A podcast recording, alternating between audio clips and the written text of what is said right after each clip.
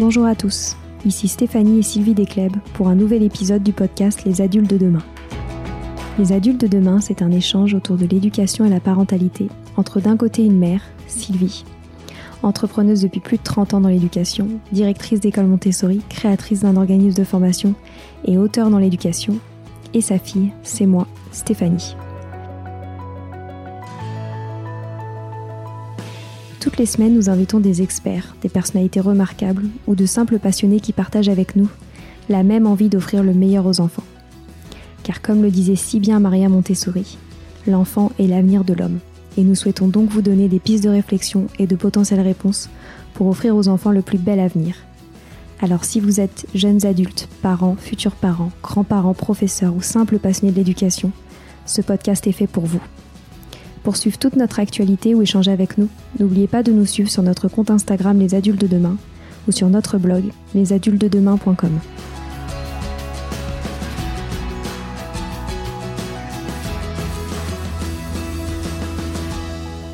Bienvenue sur les pauses éducatives de Sylvie, un nouveau format de podcast en plus de nos discussions quotidiennes. Dans cette nouvelle série de podcasts courts, Sylvie nous décrit des exercices, des activités ou des applications concrètes à mettre en place avec ses enfants, à la maison ou en classe, en lien avec l'éducation et la parentalité. L'idée est que vous repartiez avec encore plus d'idées à mettre en place dans votre quotidien pour égayer votre vie et celle des enfants. Alors bonne écoute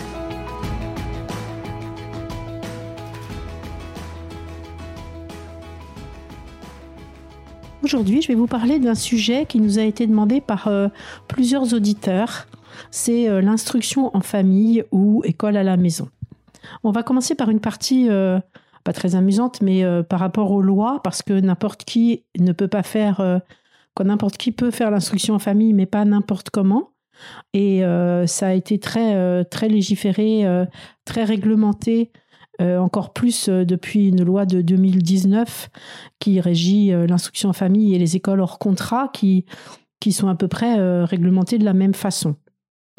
Donc on sait aujourd'hui que l'instruction est obligatoire euh, pour les enfants de 3 jusqu'à 16 ans et que les familles euh, ont le choix donc euh, de d'instruire les enfants dans des écoles ou de faire l'école à la maison. Quand on fait le choix de l'école à la maison, on doit à la rentrée scolaire informer le maire et l'inspecteur d'académie de ce choix de mode d'instruction et c'est pourquoi les déclarations d'instruction euh, dans la famille doivent parvenir à la mairie et à l'inspecteur d'académie pour la rentrée scolaire ou un peu avant la rentrée scolaire. Donc cette déclaration doit être faite par écrit et indiquer le nom, les prénoms, la date de naissance de l'enfant, ainsi que les noms et prénoms des personnes qui euh, sont responsables avec leur adresse, bien sûr l'adresse à laquelle réside l'enfant, si elle est différente de l'adresse de résidence, celle à laquelle euh, va être dispensée l'instruction. On n'a pas le droit de se mettre à plusieurs familles pour faire l'instruction en famille. Hein. c'est l'instruction par famille. Donc bien sûr, dans le cas où il y a un changement d'instruction en cours d'année scolaire, on décide euh, par exemple de, retirer l'enfant de l'école, et, euh, cette déclaration doit être faite dans les mêmes conditions que, que, que ce dont je viens de vous parler, et dans les huit jours qui suivent la modification. Pareil, si on change de domicile en cours d'année, on doit faire les mêmes genres de déclarations.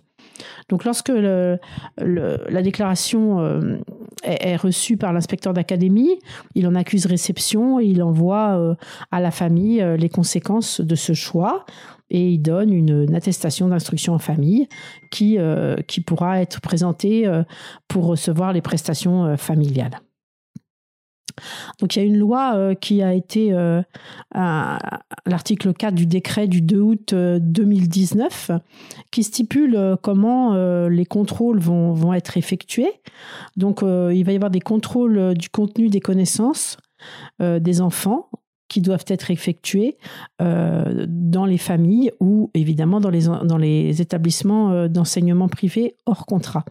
Donc cet article, il stipule bien que l'acquisition des connaissances et des compétences doit être progressive et continue dans chaque domaine de formation du cycle commun de connaissances, de compétences et de culture et qui doit avoir pour objet d'amener l'enfant, à l'issue de la période de l'instruction obligatoire, à la maîtrise de l'ensemble des exigences du socle commun.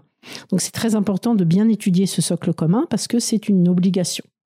Donc il est aussi ajouté que cette progression euh, retenue doit être compatible avec l'âge de l'enfant, son état de santé bien sûr, et tout en tenant compte des choix éducatifs effectués et de l'organisation propre à chaque famille. Hein. Ensuite, il y a un autre article important qui est l'article R 131-14 qui précise le déroulement du contrôle, hein, parce que euh, la famille sera contrôlée une fois par an, c'est une obligation, par un ou plusieurs inspecteurs. Tout dépend s'il y a un enfant, plusieurs enfants, tout dépend aussi de l'âge des enfants, parce qu'en général, il y a des inspecteurs euh, spécialisés euh, si l'enfant est en maternelle, si l'enfant est en élémentaire. Donc, s'il y a plusieurs enfants d'âge différents, il peut y avoir plusieurs inspecteurs en fonction euh, du niveau de, classe dans lequel l'enfant est supposé être. Donc euh, ce, contrôle comporte un entretien avec les personnes responsables de l'enfant et euh, si possible, en général, en présence de l'enfant. Et à ce moment-là, les personnes responsables doivent préciser les démarches, les méthodes pédagogiques qu'elles mettent en œuvre. Ça, c'est très important d'avoir des documents bien faits pour, pour montrer comment on met en place cette instruction. Ensuite, euh, des exercices écrits ou oraux peuvent être demandés à l'enfant, qui vont être évidemment adaptés à son âge, à son état de santé, et qui sont destinés à apprécier, contrôler ses acquisitions dans le cadre, dans le, dans le cadre du socle commun. Donc il faut bien euh, lire que c'est marqué écrit ou oral. Donc en principe, ils ne peuvent pas faire les deux. Donc si on demande les deux, il ne faut pas hésiter à, se défendre gentiment en faisant valoir les droits de l'enfant. Mais euh, c'est vraiment important aussi de bien préparer le contrôle en amont parce qu'en fait, euh, la famille va recevoir un, un, courrier de l'inspection académique indiquant le jour du passage de, des inspecteurs ou de l'inspecteur. Et euh, c'est important donc de préparer ce, contrôle euh, par un dialogue qui est tout à fait possible avec l'inspecteur. Hein. C'est bien d'engager un dialogue, c'est bien plus bénéfique d'être dans le dialogue que, de se braquer d'emblée, puis de, de, mal répondre ou de ne pas avoir les éléments qu'ils demandent, qui vont, qui vont aussi euh, les mettre dans un état de, de mécontentement, ce qui ce qui est pas pas bon du tout. Donc c'est bien aussi de, faire part à, l'inspecteur de, l'aisance par exemple de l'enfant à l'oral et de demander à ce moment-là que le contrôle soit plus fait à l'oral ou inversement si l'enfant est très stressé, très timide, demander que ça ait lieu plus à l'écrit. On peut on peut essayer d'instaurer un dialogue avec avec l'inspecteur. Donc euh, la personne qui va être chargée de l'instruction, donc elle va être invitée à présenter au contrôleur des travaux de l'enfant, qui montre ce que fait l'enfant. Et puis, euh, ce, qui, est très bien, c'est de montrer euh, sa progression. Donc de, montrer les supports que l'on utilise, c'est très recommandé parce que ça, constitue vraiment un, atout précieux montrant que l'instruction est bien donnée à l'enfant et que cette instruction suit un programme. Donc c'est important parce que euh, on peut aussi montrer, par exemple, si on se base sur un manuel scolaire, bah, c'est important de montrer les manuels scolaires. Si on base sur, euh, sur euh, un, suivi par un, par un organisme type le CNED ou le Gendre, etc., c'est bien aussi de voir qu'on suit ce programme. Parce que ce qu'il faut bien se dire, c'est que les inspecteurs d'éducation nationale sont a priori pas tellement partisans de, de l'instruction en famille, ils sont même plutôt contre. Et donc, c'est important de leur montrer que même si on a fait ce choix, eh bien, on peut le faire sérieusement, on peut, euh, on, est bien informé de ses droits, on est rigoureux dans, dans la présentation des supports, de la façon d'instruire l'enfant, et que c'est un vrai choix, mais qui est, qui, qui, qui, est bien fait avec des présentations de qualité, des supports complets, variés. Et à ce moment-là, ça va montrer que, que l'enfant a une vie riche, qui, reçoit la bonne instruction et que l'enfant, voilà, que c'est un, un, choix qui est, qui est extrêmement sérieux. Je connais quelqu'un euh, qui, fait l'instruction en famille de cette façon-là, qui a été inspecté l'année dernière par deux inspecteurs. Et l'inspection euh, s'est très très bien passée parce qu'elle fait ça extrêmement sérieusement. Elle avait bien préparé son inspection. Les enfants euh, ont été testés gentiment et même à la fin, c'était tellement bien que, que l'inspecteur a dit mais pourquoi ne faites-vous pas une école? Donc c'est pour dire que si on fait bien les choses, on, peut recevoir tout à fait un, accueil très très aimable de la part de ces inspecteurs. Voilà pour la partie euh, administrative de l'instruction en famille. Et euh, maintenant, on va parler plus de la partie euh, pédagogique, du bien-être des parents, de l'enfant, etc. Donc, on se rend compte aujourd'hui que, comme disait Maria Montessori, que le plus beau cadeau que l'on puisse offrir à nos enfants, c'est le temps. Et c'est vrai que le fait de faire le choix de l'instruction en famille fait prendre conscience que en fait on, va donner du temps à nos enfants, on va offrir du temps à nos enfants. Donc dans ce monde, c'est vrai qu'il va toujours très vite. C'est parfois difficile de se mettre au rythme des enfants quand on a un travail, quand on les on essaye de les presser, on est obligé de les presser tout le temps. Et quand on même si on veut le meilleur pour nos enfants, parfois on, tombe dans un dans un cercle vicieux où euh, où en plus d'avoir peu de temps pour eux, on les fait courir au même rythme que nous et que donc euh, on leur fait pas vivre exactement la vie que l'on souhaiterait euh, leur offrir. Donc, évidemment, l'instruction en famille, c'est pas mal de renoncements. Hein. c'est surtout quoi C'est des renoncements, mais c'est surtout aussi beaucoup de joie, beaucoup de satisfaction de tout donner à ses enfants. D'avoir vraiment la sensation de tout donner à ses enfants, de pas avoir besoin de les sortir du lit le matin, de prendre le temps chaque jour de se promener à leur rythme, d'être au cœur de leurs apprentissages de transformer notre quotidien pour le mettre à leur hauteur, de savoir se recentrer sur l'essentiel avec eux, de pouvoir leur transmettre aussi toutes les valeurs qui nous sont chères et euh, de, de, se laisser, euh, je dire, entraîner en les écoutant, en les regardant et de, vraiment passer euh, des années auprès d'eux très fortes et très riches. Bon, bien sûr, cela implique qu'il n'y a pas de salaire pour un des parents qui reste toute la journée à la maison, mais c'est quand même quelque chose qui, qui, n'a pas de prix. Alors faire le choix de l'école à la maison, ça peut être justifié par plusieurs, euh, de plusieurs raisons.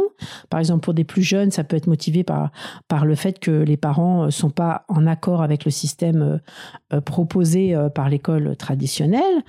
Pour des enfants qui ont des passions comme la musique, comme le sport, ça peut leur permettre aussi de consacrer le temps nécessaire à ces passions tout en continuant leur scolarité. Et il existe bien sûr des sections spécialisées, mais les enfants ne sont pas toujours acceptés. Puis parfois, ça, ça entraîne le fait d'être en pension parce que c'est loin de là où l'enfant habite, et ça peut ne pas euh, convenir à l'enfant et à ses parents. Parfois, c'est une obligation parce que l'enfant est atteint d'une maladie euh, qui rend euh, sa, scolarisation impossible. Par exemple, je me souviens quand ma, petite fille avait sa leucémie, elle avait une, chimiothérapie très importante et donc elle ne pouvait pas être dans des grosses classes où il y avait énormément de microbes, etc., puisqu'elle était trop vulnérable.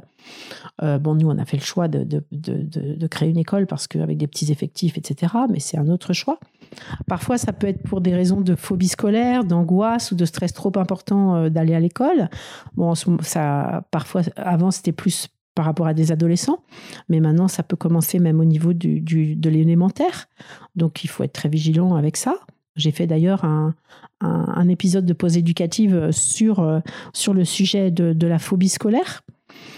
Euh, parfois, ça peut être passager parce que l'enfant euh, traverse un mal-être ou s'entend pas avec son, professeur ou a des problèmes relationnels dans la classe. Ou euh, parfois, c'est vrai que ça devient une urgence de le retirer de la classe parce qu'il se passe quelque chose qui, ne lui convient pas et qui peut le permettre de le protéger de ça. Et puis, ça peut être aussi pour des parents qui partent à l'étranger, qui, choisissent de les mettre dans les écoles euh, nationales, hein, avec une autre langue, mais qui, veulent tout de même que l'enfant continue euh, sa scolarité, bah, en français par exemple, si c'est sa langue maternelle, et si euh, il va être amené aussi à, retourner dans son pays, et donc qu'il devra être au niveau nécessaire pour être avec les enfants de son âge. Donc cette instruction en famille, elle peut se faire de, différentes façons. C'est-à-dire pour les plus âgés, on peut décider de faire un, de leur faire suivre un, cours par correspondance, type euh, le CNED ou type les cours Legendre, avec un suivi euh, par des par des professeurs, parce que je trouve qu'il est très difficile de, pour les enfants de cet âge-là euh, d'être seuls d'être seul par rapport à, ce cours, mais ça, je ferai un, épisode plus long, un autre épisode sur le cas des adolescents. Là, je vais plus me centrer pour les plus jeunes et pour le choix euh, de l'instruction faite par les parents à la maison. Parce qu'en en fait, euh, il doit y avoir vraiment un investissement important euh, de la part des parents.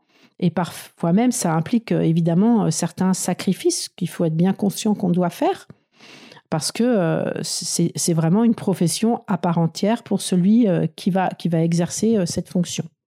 Donc évidemment, ça peut être aussi, c'est une expérience extraordinaire de partage, de protection de ses enfants, de, comme je disais, de transmission de valeurs, de choix pédagogiques réfléchis et avec lequel on est en plein accord. Donc ça fait qu'on le, qu'on le vit mieux. Moi, je sais par exemple que lorsque j'ai fait le choix de, créer euh, mon école Montessori pour mes enfants, euh, je m'étais posé la question de soit l'instruction en famille, soit euh, une école, mais j'avais opté pour la création d'une école car le social pour moi était vraiment très important. Et puis, je me sentais pas assez formée, assez professionnelle pour faire toute l'instruction de mes enfants.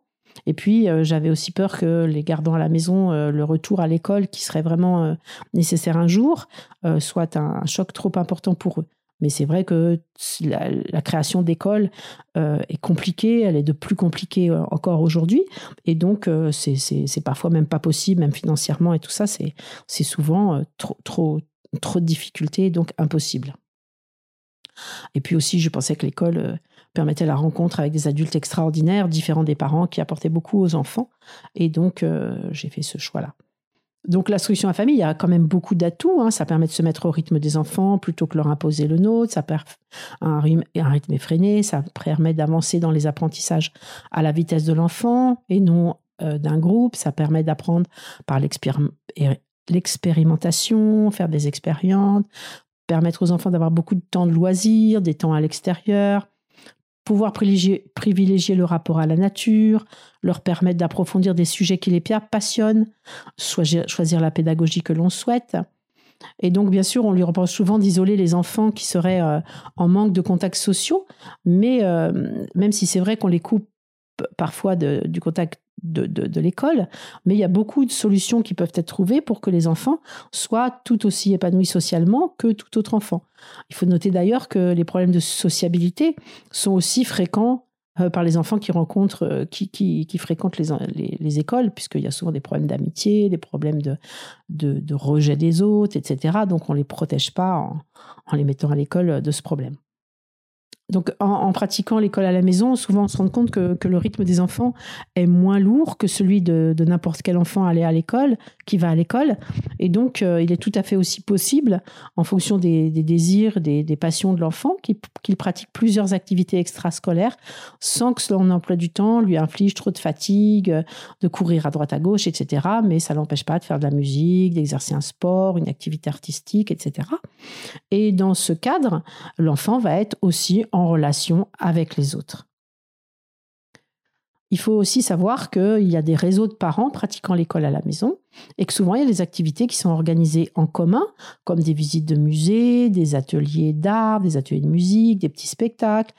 Et donc les enfants peuvent aussi, ainsi de cette façon-là, se faire très vite des amis et bénéficier aussi de la richesse du mélange des âges.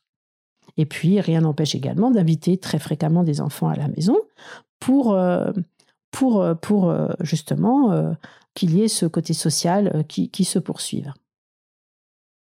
Donc pour être pratiqué, cette instruction en famille nécessite vraiment qu'un parent puisse s'y consacrer entièrement. Donc ça n'empêche pas une activité professionnelle pour ce parent, mais il faut que ça puisse avoir lieu, par exemple, en travail à la maison, le soir, pour que l'enfant, le parent puisse être présent à ses enfants pendant la journée. Euh, bien sûr, parce que les enfants ont besoin de la présence affective d'un adulte pendant les temps d'école, mais on peut aussi essayer de développer au maximum l'autonomie des enfants. Euh, sans les laisser se livrer à eux-mêmes, mais euh, trouver des moments, des plages où l'enfant peut s'occuper aussi par lui-même pour que le parent puisse avoir une petite activité à la maison qui fait rentrer un petit peu d'argent. Donc, il existe aussi plusieurs, euh, plusieurs choix possibles pour, euh, pour les enfants, qui, pour les parents qui décident de pratiquer l'école à la maison. Donc il y a des cours qui existent, qui sont tout prêts, qui sont envoyés à la famille. Les parents suivent le programme du cours choisi et renvoient les devoirs qui sont corrigés par des professeurs à distance. Et puis les, les parents bénéficient aussi d'un accompagnement. Donc cette option, elle peut être très rassurante, notamment pour les parents qui redoutent l'inspection qui a lieu donc tous les ans, comme on voyait tout à l'heure, et ça offre un cadre très strict qui est très euh, qui est rassurant également pour l'inspection euh, d'académie. On a aussi la il y a aussi la possibilité de se détacher d'un cadre rigide comme celui-là en se lançant dans une aventure avec la pédagogie Montessori à la maison. Euh, par exemple, nous, avec avec nos écoles Athéna Montessori, on a mis en place des plans de travail, des cahiers Montessori, etc. depuis 30 ans. Et on propose ce suivi euh, euh, hebdomadaire de, avec l'envoi de fiches de présentation, des fiches de manipulation, etc. et des corrections euh, au fur et à mesure et du conseil du CP au CM2. On peut le proposer aussi de le faire. Donc, euh, comme je disais, les inspections, elles sont là pour vérifier que l'enfant reçoit une instruction, c'est normal. Hein. et dans la plupart des cas, elles se passent très bien parce que les inspecteurs sont bienveillants envers les parents comme envers les enfants. Leur mission, elle est de contrôler que l'enfant avance. Et si on pratique l'école à la maison avec sérieux, avec motivation, on n'a pas du tout à s'inquiéter euh, euh, de cette inspection. D'ailleurs, euh, on remarque bien souvent que les enfants qui bénéficient de l'instruction en famille, ils avancent bien plus vite que ceux qui sont scolarisés. Donc, le niveau, si on fait les choses sérieusement, est tout à fait euh, euh, correct. Hein. Donc, souvent, une des craintes des parents, qui, si on choisit la pédagogie Montessori, c'est l'importance du matériel, parce que ça a un coût. Mais il faut bien se dire qu'il y a beaucoup de choses qui peuvent être fabriquées. Il y a des livres qui existent. Moi, notamment, j'en ai, j'en ai écrit un que je, dont je, mettrai les coordonnées dans le blog, on peut tout à fait euh, fabriquer son matériel. Il faut pas non plus oublier que quand on fait ce choix, euh, y a, ça entraîne aussi des économies. Hein. Il n'y a pas de frais de scolarité, il y a moins de fournitures scolaires, il n'y a pas de frais de cantine, il n'y a pas les trajets. Euh, donc, il y a quand même une certaine économie qui est faite de ce côté qui, qui peut être réinvestie euh, dans, dans le matériel. Hein. C'est important peut-être de, de se dire que chaque mois, on va mettre une petite somme de côté qui va permettre de s'équiper petit à petit avec du matériel, parce que c'est vrai qu'il y a beaucoup de manipulations en Montessori, mais c'est possible avec, euh, c'est pas, il n'est pas besoin de, dépenser des sommes énormes comme pour une classe. Hein.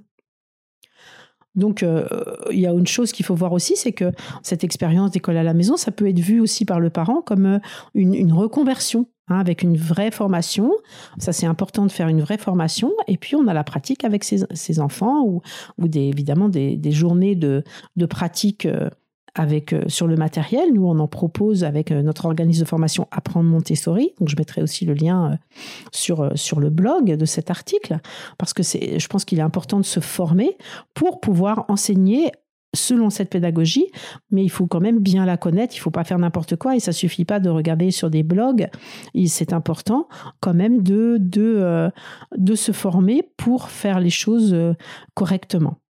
Donc, euh, je vais en avoir terminé avec cet épisode. Je, vais, je vous propose un deuxième épisode la semaine prochaine euh, pour parler de l'organisation qui, pour moi, est importante à mettre en place à la maison pour que cette instruction en famille euh, se passe très bien, parce que je pense qu'il y a quand même des grands principes à retenir qui sont importants et, et que donc qui feront l'objet de l'épisode suivant, parce que sinon celui-ci serait trop long. Donc, il faut vraiment penser à toutes ces démarches administratives, à, tout ce qui, tous les avantages que comporte ce choix, les inconvénients aussi, se rendre compte que c'est un changement de vie total pour la famille, hein, pour la personne qui va s'occuper euh, des enfants, si on fait le choix. Euh, mais pour les jeunes enfants, c'est important de faire ce choix-là.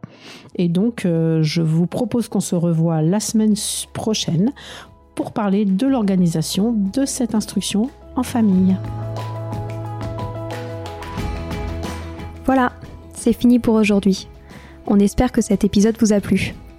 Avant de se quitter, on a quand même besoin de vous. Si après avoir écouté cet exposé, vous ressortez avec plein d'idées pour apporter le meilleur aux enfants, n'oubliez pas de nous laisser 5 étoiles et un petit commentaire sur Apple Podcast, sur iTunes ou toute autre plateforme d'écoute de podcast. Cela nous aidera à mieux ressortir et surtout à nous motiver pour continuer cette aventure ensemble. Si vous avez des suggestions, des idées de thèmes, des questions à poser, n'hésitez pas à nous contacter sur les réseaux sociaux, Instagram ou LinkedIn, en tapant les adultes de demain. Nous serions ravis d'échanger avec vous. Si vous souhaitez en savoir davantage sur Sylvie, je vous invite vraiment à aller voir son blog sylvidescleb.com ou à la suivre sur Instagram en allant sur son profil sylvidesc, D-E-S-C, Montessori.